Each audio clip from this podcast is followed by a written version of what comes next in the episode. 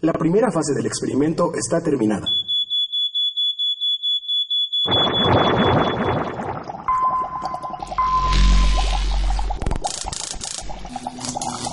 Continuaremos con la segunda fase del experimento sonoro.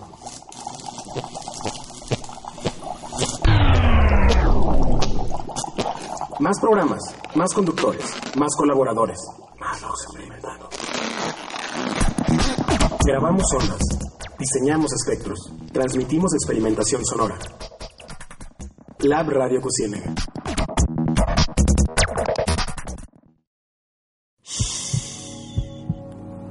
Las mejores experiencias no se ven, se sienten. Estás con los ojos cerrados, donde el arte se vive a oscuras.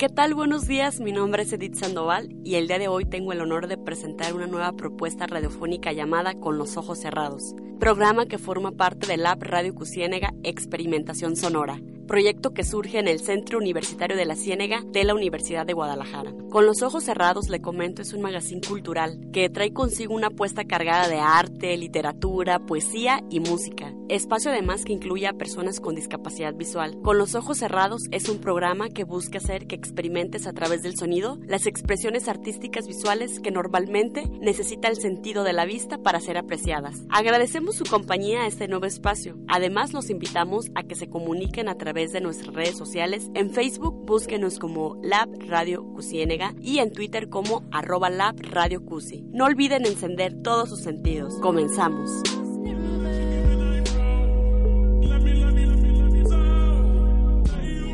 Gabriel Delgado, colaborador de Con los Ojos Cerrados, preparó un material sobre su visita en Australia. Se trata sobre una exposición transmedia del director de cine Martin Scorsese, quien ha dirigido grandes obras como El Lobo de Wall Street, Taxi Driver y La Isla Siniestra.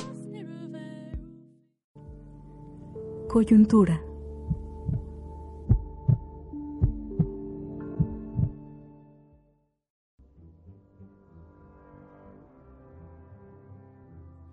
¿Me estás hablando a mí?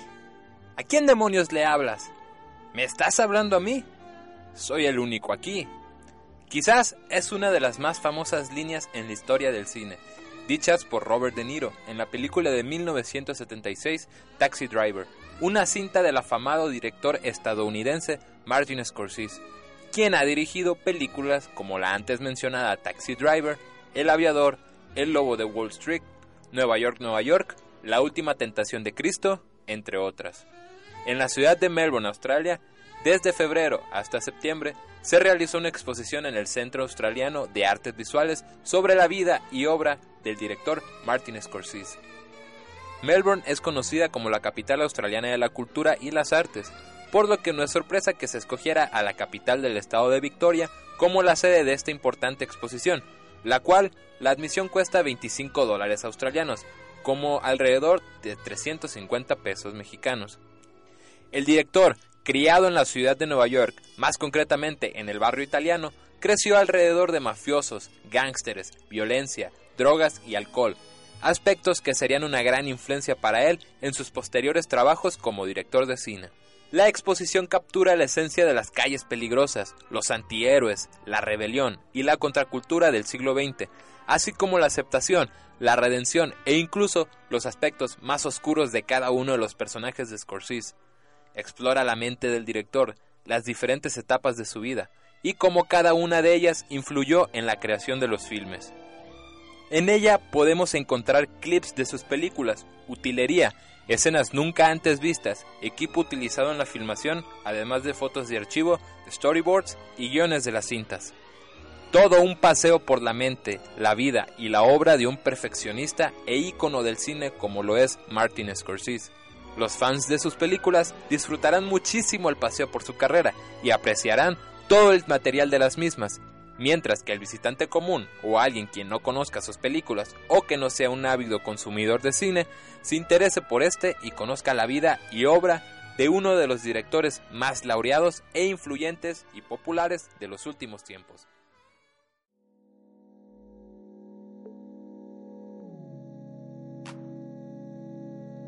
Gracias a Gabriel Delgado por su información. Solo para recordar que Martín Scorsese ha sido ganador de un Oscar por The Departed y nominado en bastantes ocasiones a diferentes premios como lo son los premios BAFTA y el Globo de Oro. Ahora es momento de disfrutar la vida y obra de un artista tapatío llamado Benito Zamora, con información de Miguel Rodríguez.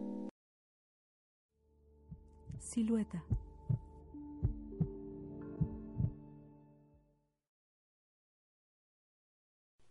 Benito Zamora lleva más de 30 años en la escena artística de Guadalajara y se ha consolidado como un pintor destacado de la perla tapatía. Nace en el año de 1951 y desde temprana edad mostró un interés por el dibujo. Sus primeros acercamientos al arte fueron gracias a sus primos que visitaba cada vacaciones en la Ciudad de México. Tengo unos primos en el DF que son de mi, de mi edad más o menos, que uno de ellos ya dibujaba desde niño. Entonces, eh, a través de ellos influyeron mucho porque yo casi cada año los visitaba, íbamos en familia y ellos vivían en un mundo, digamos, privilegiado, donde había muchas revistas, periódicos, y sobre todo historietas. Entonces ese fue el principio. Y a mí me gustaba mucho ir a la Ciudad de México a pasar todo el invierno allá, Navidad, Año Nuevo, con ellos porque también eh, podíamos, podía yo ir a los museos. Mi madre nos llevaba a los museos y también a ellos ellos ya conocían ahí. Benito Zamora se considera a sí mismo como un artista autodidacta, pues comenta que su técnica no fue aprendida en la escuela, sino que a través de los años la adquirió, gracias a la práctica y al compartir críticas y técnicas de sus obras con diferentes colegas y amigos. Como te digo, con lo, trabajando en, con los, en común con los amigos, algunos de aquí, otros digo allá, porque ya en una etapa ya no era solo mis primos, ellos también tenían un grupo de artistas allá en la Ciudad de México con los cuales trabajaban eh, iba, y aprendían y a su vez eh, pues aprendíamos unos a otros. Y por mi parte aquí yo también tenía un grupo de amigos contemporáneos con los que nos poníamos a pintar, eh, nos juntábamos en el taller de alguno, hacíamos cosas, eh, nos recomendábamos materiales. Para Benito, el no haber ido a una escuela de arte no representa ningún limitante o desventaja frente a otros artistas, pues dice que existen pros y contras al ser un artista autodidacta pero se considera a sí mismo un maestro, pues tiene el dominio de muchas técnicas. Eh, una de las cosas que yo considero buenas de no haber, haber ido a la escuela es que de pronto aprendí la técnica sin abandonar mi estilo. De pronto en las escuelas te enseñan a pintar de X manera y a veces es muy difícil que te quites eh, esas cosas que los maestros te imponen. Entonces, así fue más o menos. Un punto importante en la vida de Benito y que ayudó en su decisión de ser artista y más adelante en la inspiración de sus obras fue la época en la que le tocó crecer, pues dice que su generación fue una generación muy activista, con múltiples movimientos sociales juveniles en todo el mundo y que llegaron a tener un impacto en los gobiernos de esa época, como el caso del 68, por lo cual cree que su decisión se debe a una congruencia en la forma de pensar de aquella época. La inspiración de Benito viene de estos movimientos, pero también menciona que su obra tiene como influencia el arte primitivo, además de ser una obra muy minuciosa y elaborada. Puedo decir que para mí es muy importante el arte primitivo. Para mí el arte primitivo es muy importante porque era un arte que era parte de la comunidad, de la comunidad primitiva del grupo que lo hacía. No era un arte de una élite, sino que era parte de un pueblo. Actualmente, Benito tarda cerca de seis meses para realizar una pintura en óleo, por lo que se encuentra produciendo dos obras de esta magnitud por año. Además de que señala que dedica prácticamente todo el día a sus obras. Por las mañanas pinta en su lienzo y por las tardes analiza lo que hará con la obra el próximo día. Benito observa un gran movimiento artístico actualmente en la capital tapatía, pues menciona que hay buenos pintores jóvenes, pero en lo particular no hay alguno que llame mucho su atención. De un gusto muy definido. Este, te puedo decir que hay un gran movimiento, hay buenos pintores a secas, pero este, pero a mí en especial me gustan muy pocos. Si me preguntaras nombre de algún artista joven que me fascine, hay un, una mujer que para mí es un suceso del arte jalisciense.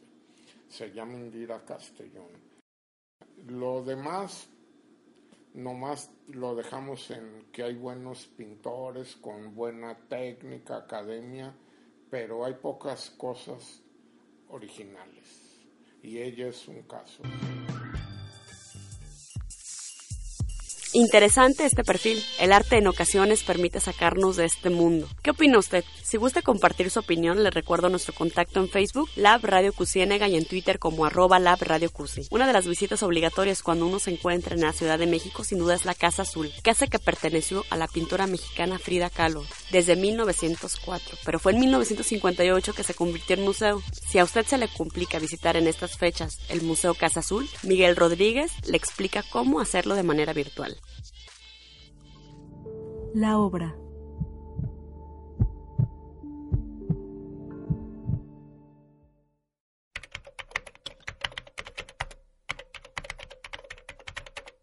Este viaje será un tanto especial, pues lo viviremos a través de la pantalla y de la ayuda del Internet. En el barrio de Coyoacán, entre las calles Londres y del Carmen, se encuentra una peculiar casa azul que alberga miles de historias y que con el paso de los años sigue mostrando al público muchas de las obras que ahí se concibieron. Se trata de la casa de Frida Kahlo, una vieja casona que su padre construyó y en donde la pintora vivió su juventud hasta casarse con Diego Rivera. Durante su matrimonio, la pareja vivió en diferentes partes de la Ciudad de México y el extranjero, pero sin alejarse de su casa azul.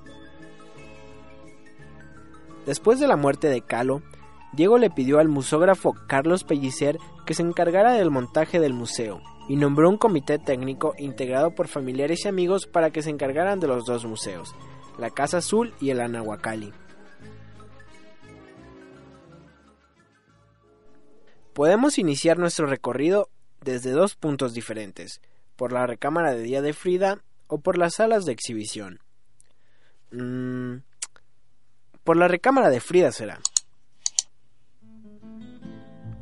Una enorme cama nos recibe con un rebozo encima de ella, y en el techo el espejo que la madre de Frida mandó a colocar tras el accidente de autobús que sufrió y que la mantuvo en cama durante varios meses. Espejo que ayudó a Frida a pintar los autorretratos que tanto la caracterizaron. Al fondo, sobre la pared, se encuentra una repisa con libros, fotos colgadas y unas muletas recargadas. En su buró, un hermoso arreglo de flores y una copa con lápices. Mientras que en la pared de la derecha, un marco rectangular muestra los retratos de Stalin, Lenin, Marx y Mao Zedong. Caminamos hacia nuestra derecha y enseguida se encuentra la habitación que Frida usaba por las noches. De mayores dimensiones que la anterior, también se encuentra una cama con sábanas blancas y con techo de madera muy similar a la otra. Enfrente de ella hay un pequeño tocador con una vasija y tres figuras prehispánicas, mientras que en la enorme pared que se encuentra detrás se observan múltiples cuadros de distintos tamaños, en el que destaca un retrato de un joven Diego Rivera. Justo enfrente de la cama, al otro lado de la habitación, resalta una vitrina llena de figuras y objetos que coleccionaba la pintora. Y en el filo de entre la pared y el techo, una frase en letras rojas dice: Casa de Irrenca Dojus.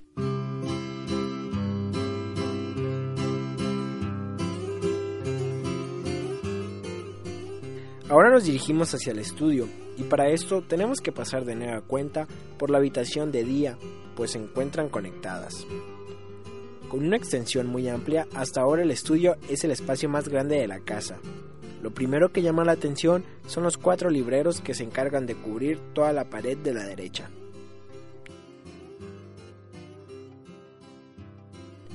También se puede encontrar una mesa llena de pinceles, pinturas y medicinas, además de una silla de ruedas y el caballete que le obsequió Nelson Rockefeller a la pintora. Detrás de este se asoma un escritorio con más pinturas, algunos bocetos y una foto de Diego. Frente al escritorio se observa una puerta que nos dirige a unas escaleras, en donde nos topamos con un pequeño distribuidor adornado con retratos que cuelgan por toda la pared. Bajamos y dos puertas se postran al frente. Escogemos la de la derecha. Un hermoso color amarillo en el piso se hace notar y roba la atención sobre todo lo demás.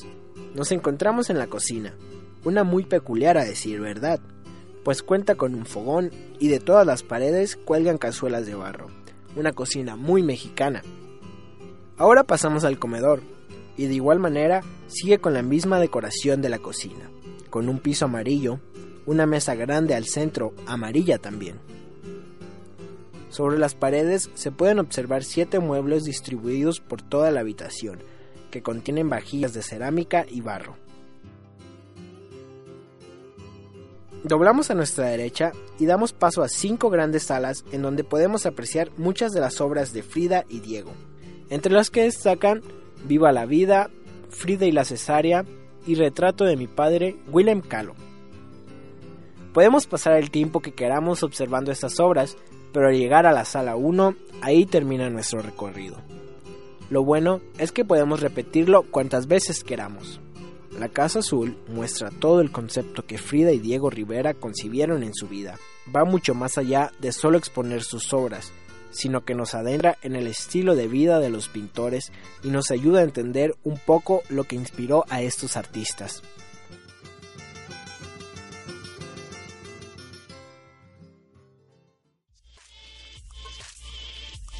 Es vital y mágico el avance de la tecnología. Ver un museo a distancia es asombroso. Así también pueden visitar bibliotecas y de alguna u otra manera creo que es como viajar, pero de manera gratuita. Gracias por continuar con nosotros, con los ojos cerrados. Es momento de escuchar una producción de Víctor Rosas, un poeta musical. La canción se llama Puertos. Disfrútenla.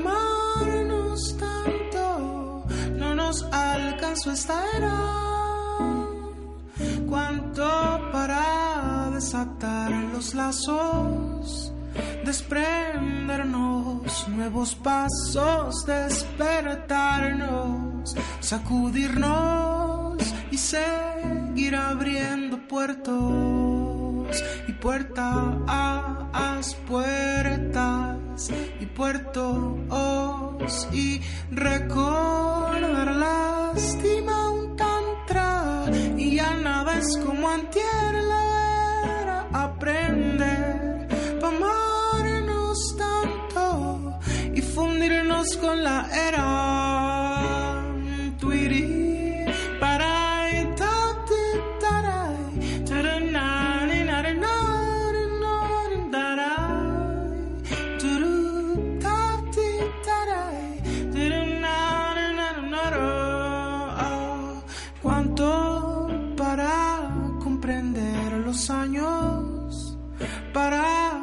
reparar los daños. Abril, el que nunca abrimos y entreabrir todos los puertos.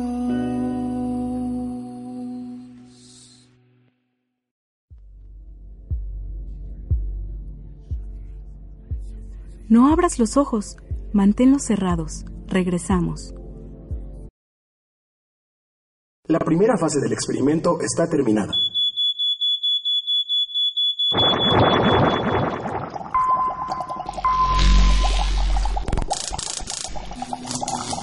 Continuaremos con la segunda fase del experimento sonoro.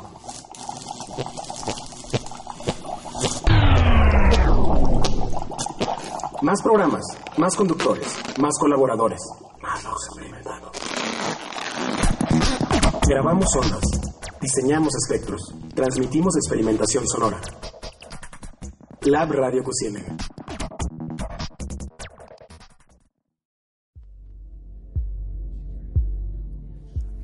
Estamos de vuelta. Continúa agudizando tu oído.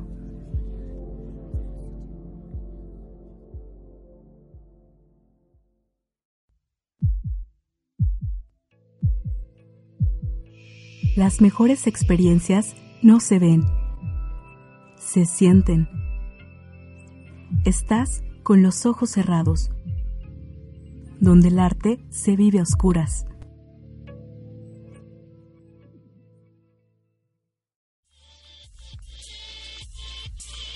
A continuación, Gabriel Delgado nos habla sobre las técnicas más utilizadas de la pintura.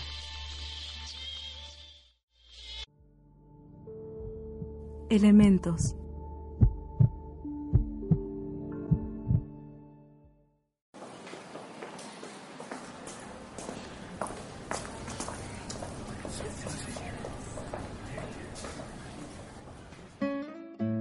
¿Sabes qué hace especial cada pintura?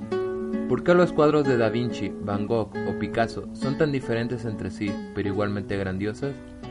Todos estos grandes pintores de la historia se valieron de distintas técnicas y métodos para plasmar sus sentimientos e ideas sobre el lienzo. Las técnicas se dividen de acuerdo a la manera en que se diluyen y se fijan los pigmentos a la hora de pintar. Existe la acuarela, la cual normalmente está compuesta de goma arábiga y se usa agua como solvente. El renacentista Rafael Santi fue el primer europeo del cual se tiene registro que usó esta técnica que normalmente se pinta en húmedo o en seco. El gauche o aguada se le llama también al color con cuerpo. Es una pintura al agua, opaca, hecha con pigmento molido menos fino que el de las acuarelas y por lo tanto es menos transparente. Picasso es uno de sus más grandes exponentes. La aerografía usa pinturas acrílicas en aerosol o sprays, además de esmaltes. El arte urbano o graffiti es el ejemplo perfecto de este tipo de técnica. Al fresco incorrectamente se le usa como sinónimo de distintas formas de pintura mural, pero en realidad la técnica del fresco se basa en un cambio químico. Los pigmentos de tierra molidos y mezclados con agua pura se aplican sobre una argamasa de cal y arena, mientras la cal está aún en forma de hidróxido de calcio. Las pinturas dentro de la capilla sixtina de Miguel Ángel son el ejemplo clásico de esta técnica. Estas son solo algunas de las técnicas más populares y usadas dentro de la pintura a lo largo de la historia. Claro que hay una infinidad, pero no podemos abarcar los más de 3.000 años de existencia de este magnífico arte.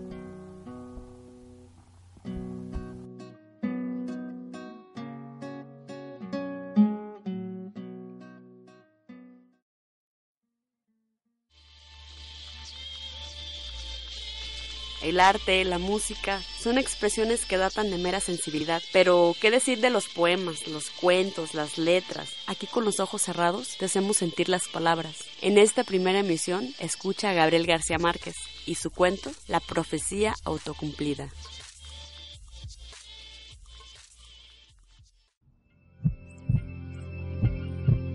De la pluma al oído.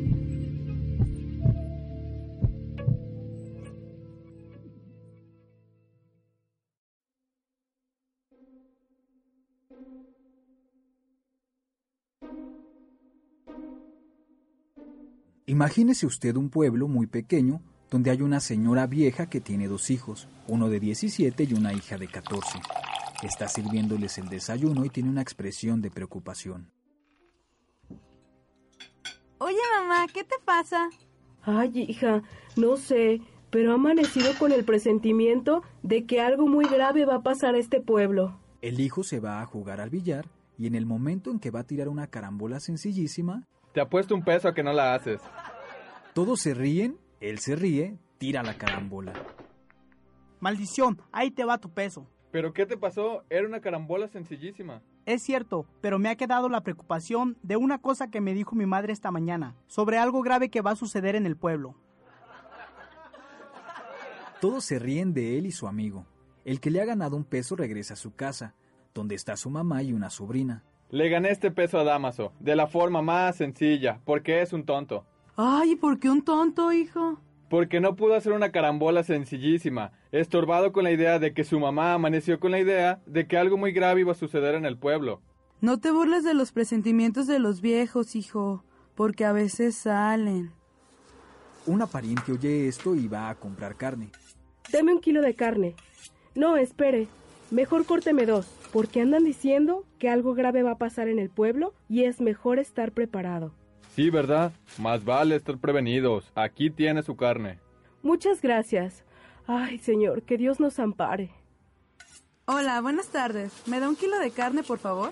Mejor lleve dos, porque hasta aquí la gente anda diciendo que algo muy grave va a pasar y se están preparando y comprando cosas. Híjole, tengo varios hijos. Mejor deme cuatro kilos, por favor. Se lleva los cuatro kilos. El carnicero en media hora agota la carne, mata otra vaca y vuelve a venderla toda. El rumor se esparce por todo el pueblo. Llega el momento en que todos en el pueblo están esperando que pase algo. ¿Se han dado cuenta el calor que está haciendo? Pero si en este pueblo siempre ha hecho calor. Basta con mirar a los músicos con sus instrumentos, todos remendados con brea. Por eso siempre están tocando la sombra, porque si tocan en el sol se les caen a pedazos. A esta hora nunca he hecho tanto calor. Pero las dos de la tarde es cuando hace más calor, mujer. Ay, sí, pero no tanto calor como ahora. El pueblo parecía desierto, la plaza desierta, y de pronto baja un pajarito. ¡Ay! Hay un pajarito en la plaza. ¿Qué querrá aquí? Pero, señores, siempre ha habido pajaritos que bajan. Sí, pero nunca a esta hora. Llega un momento de tal tensión para los habitantes del pueblo que todos están desesperados por irse y no tienen el valor de hacerlo. Agarra sus muebles, sus hijos, sus animales, los mete en una carreta y atraviesa la calle central. Y empiezan a desmantelar el pueblo. Se llevan las cosas, los animales, todo. Que no venga la desgracia a caer lo que queda de nuestra casa. Y entonces la incendia, y otros también incendian sus casas. Huyen de un tremendo y verdadero pánico, como en un éxodo de guerra, y en medio de ellos va la señora que tuvo el presagio. Le dice a su hijo que está a su lado. Ay, ¿viste, mi hijo, que algo muy grave iba a suceder a este pueblo?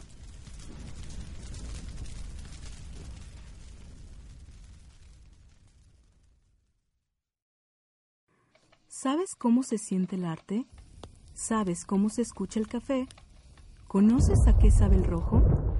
¿Conoces el sonido del azul? Descubre el sonar de los colores y la expresión de lo artístico en Con los ojos cerrados, donde el arte se vive a oscuras. ¿Saben qué es el arte sonoro? Bueno, por si no lo saben o saben más o menos de qué trata, pero no es tan clara su idea, Cristian Bravo entrevista a un experto sobre el tema. Su nombre es Félix Blumen.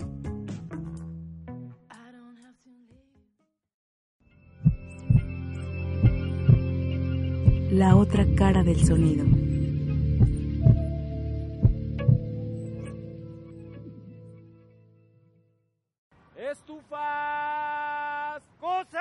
Cosas usadas que vendan. Muebles, periódico, revista, libros. Compro periódico, revista, libros. Hierro viejo. Compro periódico, revista, libros. Hierro Hierro viejo. viejo, que vendan. Bueno, yo soy Félix Blume, soy de origen francés, o, o sea, nací en Francia y vivo en México desde hace unos años, eh, aunque pues sigo viajando entre Europa y México. Eh, tengo una formación de ingeniero de audio para película, para documental y para video y es gran parte de mi trabajo todavía, es trabajar para otros proyectos eh, que tienen que ver con imagen, en el cual yo me encargo de la parte de sonora. En un principio más que nada en la parte de grabación de sonido y últimamente pues empiezo a también a hacer como postproducción y diseño sonoro y la otra, la otra parte digamos del, del trabajo. Uh, aparte de este trabajo de ingeniero de audio, pues tengo también un trabajo más personal uh, en el cual pues trabajo en piezas sonoras o instalaciones o videos o acciones que todas tienen que ver con el, con el sonido o que están como basadas en el sonido y que tienen como varias, uh, varias maneras de desarrollarse.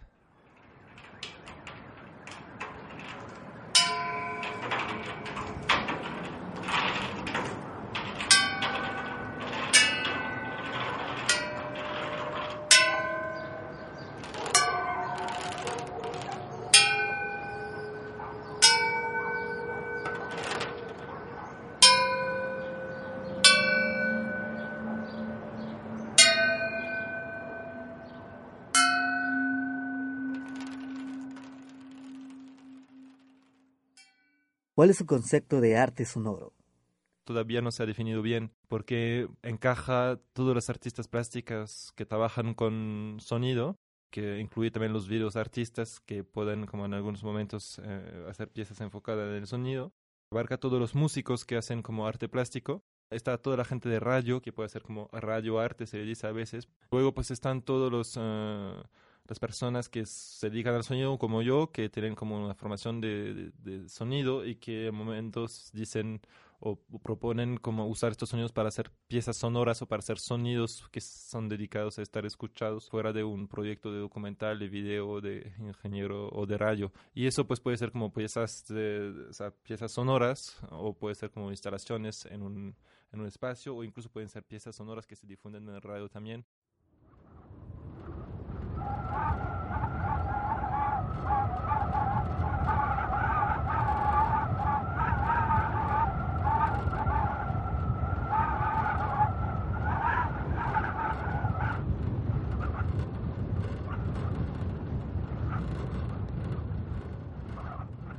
¿Por qué diría usted que el arte sonoro es arte? Bueno, pues es una problemática muy fuerte en el arte sonoro.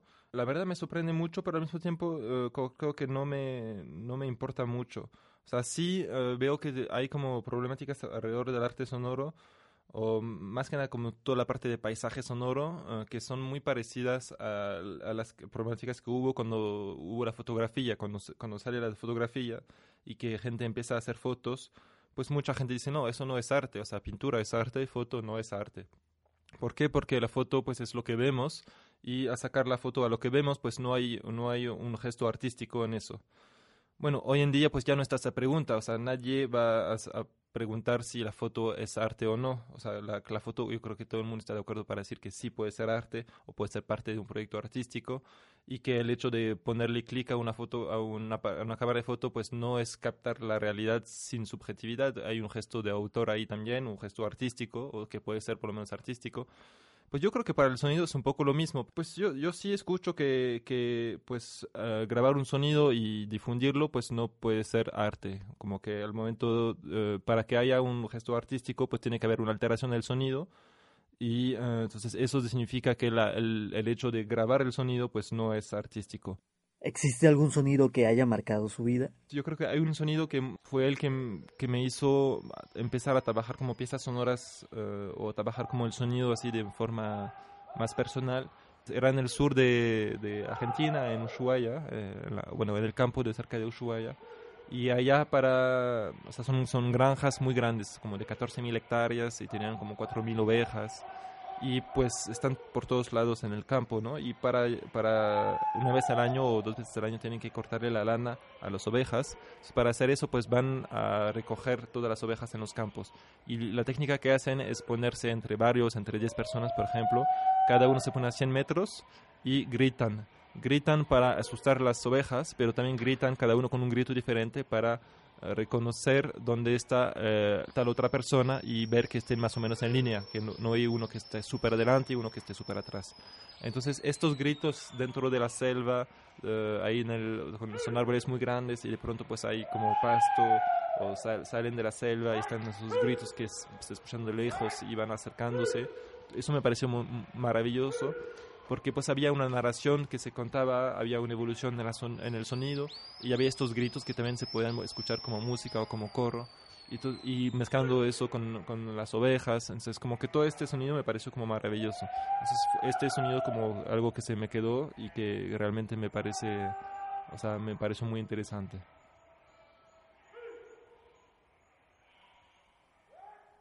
¿Se considera un artista sonoro?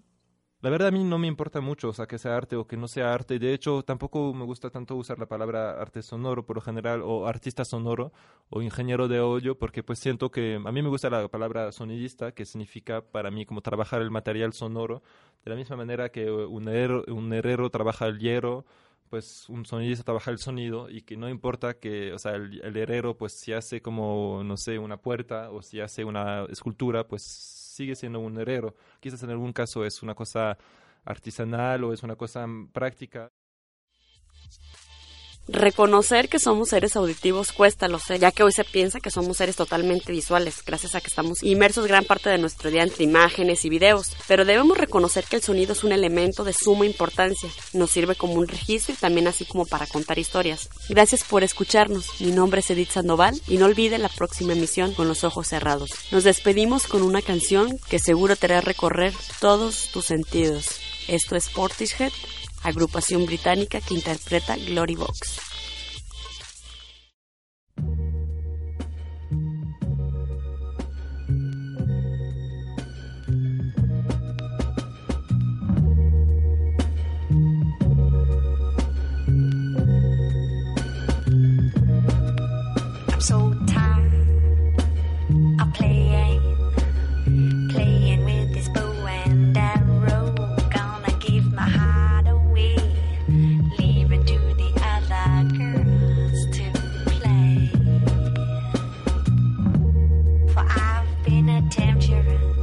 too long.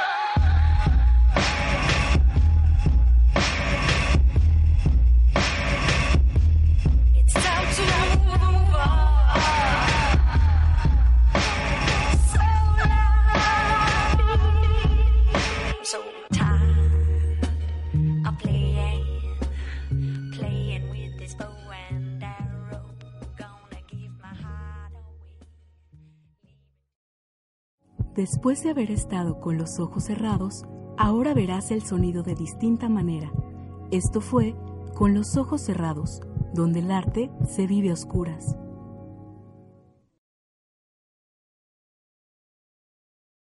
La primera fase del experimento está terminada.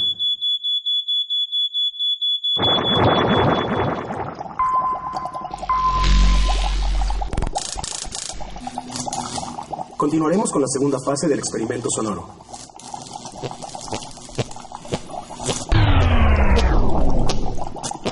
Más programas, más conductores, más colaboradores, más. Grabamos ondas, diseñamos espectros, transmitimos experimentación sonora. Lab Radio Cociénega.